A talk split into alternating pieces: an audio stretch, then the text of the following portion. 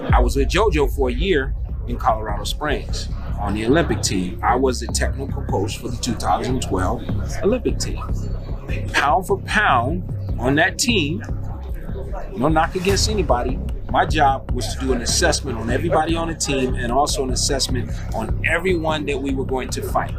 Not who was just in the tournament, but who had medaled in any tournament leading up to that or even in the previous Olympics. So I had to look at film from guys from 2008 all the way up to 12 because some of the guys from 8 was returning again in 12. Alexander Usyk, who we got a decision over, was one of those guys. He on the 08 team, came back, got a medal, right? So got the gold, no less. So that was my job. Pound for pound, JoJo was the most technical, technically sound fighter on the team. Mm.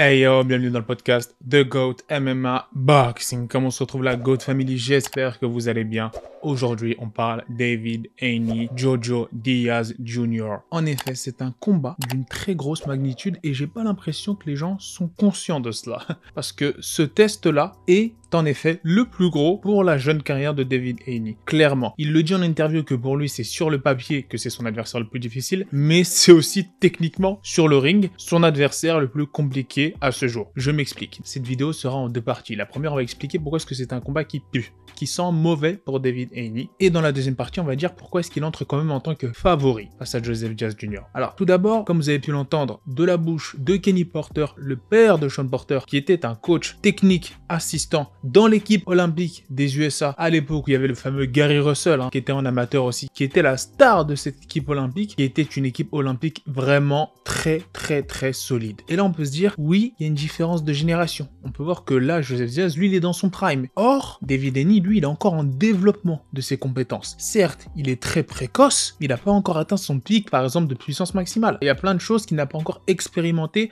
en tant que jeune champion du monde. Et là, ce combat-là va répondre à énormément de questions énormément. Comme vous avez pu le voir, alors premièrement, grosse différence. hein. L'un est un Olympien, Joseph Diaz Jr., et l'autre a décidé de passer pro très jeune, de faire ses gammes à Mexico, Devin Haney. D'où son palmarès très garni, on va dire, avec 26 victoires, 0 défaites. Ça a permis à Devin d'avoir de l'expérience en professionnel, mais il y a un certain pédigré en amateur qu'il n'a pas eu. Il n'a pas fait les tournois internationaux avec l'équipe olympique que Joseph Diaz a pu faire. Et ça, c'est un avantage pour Joseph Diaz, parce qu'il a des gammes et sa technique est très très très sous-estimée. C'est le boxeur actuellement dans la catégorie lightweight, des légers, qui est le plus sous-estimé sans aucun doute. En plus d'avoir cette expérience en amateur, il a aussi une expérience en professionnel. Et oui, il a été champion du monde IBF dans la catégorie d'en dessous. Il a notamment affronté des Gary Russell Jr. Gary Russell, c'est celui qui est en bif actuellement avec le clan Haney. Il fait partie de cette famille de boxeurs, Gary, Allen, tous les frères Russell qui sont extrêmement forts et qui sèment la terreur dans les catégories des légers en boxe anglaise. Et on a pu voir que dans ce combat-là, face à Jojo Diaz, c'était extrêmement intéressant. Pourquoi? Parce que c'était la première fois que Joseph Diaz était confronté à un boxeur aussi rapide et technique que Gary Russell. Je dirais même plus rapide que David Haney, largement plus rapide. Et dans ce combat-là, qui était très serré, Joseph Diaz a perdu malheureusement. Mais il a appris, parce que juste après,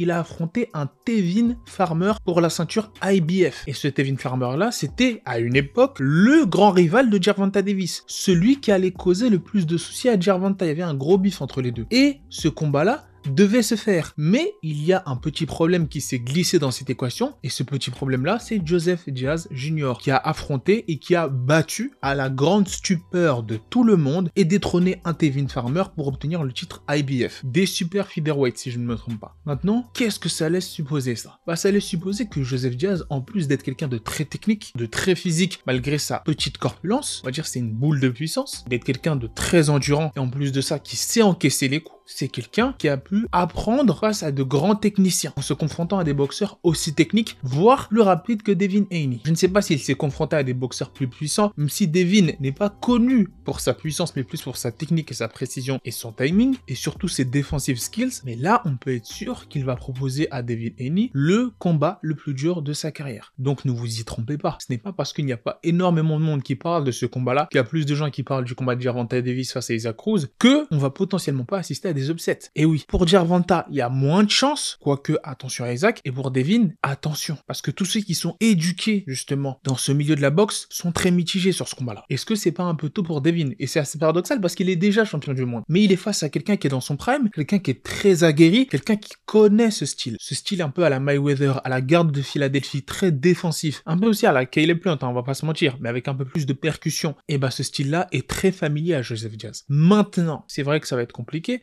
c'est pour cela que si David Haney arrive par quelconque moyen à stopper avant la limite un Jojo, c'est un statement, les amis. Là, ça veut dire que la catégorie des poids légers peut s'inquiéter. Oui, on a un problème en la personne de Devin Haney. Parce que Devin, c'est quelqu'un qui, malgré sa victoire face à Linares, n'a pas su convaincre toutes les foules. Il y a encore des doutes qui subsistent autour de lui. Et là, c'est l'occasion parfaite pour lui. C'est l'adversaire parfait. Et ça va être très compliqué. Un très gros morceau. Cela étant dit, pourquoi est-ce que Devin Haney entre quand même, après tout ce que j'ai dit, dans ce combat en tant que favori pour toute la majorité de la communauté boxe anglaise? Eh bien, tout simplement parce que Devin c'est quelqu'un qui est littéralement né dans une salle de boxe, entouré des plus grands, qui a littéralement pour parrain Zab Judah, qui a su rencontrer et côtoyer des Mac Tyson très tôt dans son enfance, s'est entraîné avec des Floyd Mayweather pour modèle à la salle de Floyd Mayweather. C'est quelqu'un qui s'est vraiment imprégné de cette boxe internationale, de cette boxe d'élite. Et si vous me demandez si sa boxe va se faire neutraliser par celle d'un Jojo Diaz, eh bien, je ne saurais pas le dire. Je ne saurais pas le dire parce que on a un combattant qui a énormément appris en la personne de Jojo, mais on a un combattant qui continue d'évoluer, qui est en constante évolution en la personne de Devin Haney. À chaque camp d'entraînement, il évolue. Et ça, les gens ont du mal à le voir. Petit à petit, sa puissance arrive. Sa puissance d'homme, entre guillemets. Certes, il s'est fait toucher une fois face à Linares, mais il n'est pas allé au tapis. Et ça, c'est aussi le double standard que je critiquais. Hein. Ryan Garcia, lui, est complètement allé au tapis face à un Campbell. Et bah, c'était remarquable qu'il ait réussi à se relever. Lorsqu'il a reçu un bon coup, lui, Devin Haney, et bah, tout de suite, c'est la folie, c'est une arnaque. Voilà, regardez, il a failli se faire coucher. Devin n'est pas celui qu'il prétend être. Eh bien, écoutez, avec ce combat-là, on aura toutes les réponses ce samedi. Je ne dis pas qu'il y aura forcément un upset, mais soyez conscient que c'est un combat à ne surtout pas manquer. C'est un combat qui sera extrêmement compétitif, et si il s'avère que Devin arrive à le stopper avant la limite, c'est une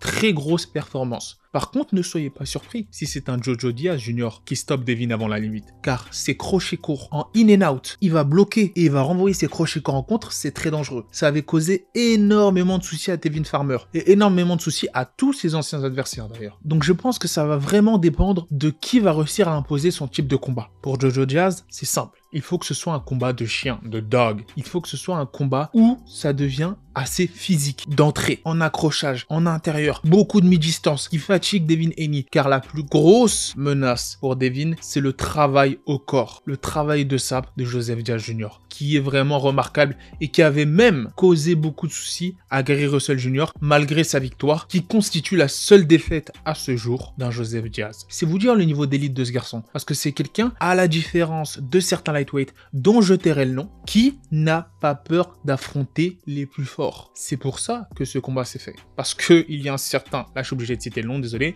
Ryan Garcia qui a pulled out, qui a annulé son combat face à Joseph Jazz Jr. Et oui, ça devait être Ryan Garcia qui affronte Jojo à la place d'un Devin Haney. Mais comme le combat a été annulé, bah là il n'avait pas d'autre choix, Joseph Diaz, que d'aller vers le champion. En toute logique, le seul combat qui était disponible, c'était la ceinture. Et dans cette catégorie-là, ce qui est marrant, c'est qu'il y a beaucoup de contenders qui veulent se battre entre eux, mais très peu qui veulent affronter un David Haney qui a actuellement la ceinture. C'est assez étrange ce climat-là. Et là, ça permettrait, pour revenir à l'analyse technique, de voir si David Haney va pouvoir empêcher Joseph Diaz Jr. de rendre ce combat physique et de rester à distance, de rester technique, de travailler longiligne, tout en puissance, hein, en énormément de dégâts, mais de l'extérieur, de l'outside, en prenant le moins de dégâts, comme lui avait dit Floyd Mayweather. Si je devais donner mon pronostic, je dirais Devin Haney à la décision. C'est simple. Si il stoppe un Jojo, alors là, là, je serais clairement bouche bée. Là, franchement, là, faudra donner ses lettres de noblesse au roi Devin Haney. Clairement. Je peux comprendre qu'on puisse doter de lui après ses performances, notamment celle face à Linares. Je peux comprendre qu'il y a encore des doutes qui subsistent, mais s'il arrête un Joseph Diaz, là, c'est compliqué. Là, c'est compliqué de le discréditer encore une fois, sachant qu'il a la ceinture WBC. Et ça lui permettrait, s'il gagne, je dis bien un grand si, d'unifier toutes les ceintures, car il y a récemment Georges Cambozos qui a calls out un Devin Haney après sa victoire face à Teofimo Lopez. Il a dit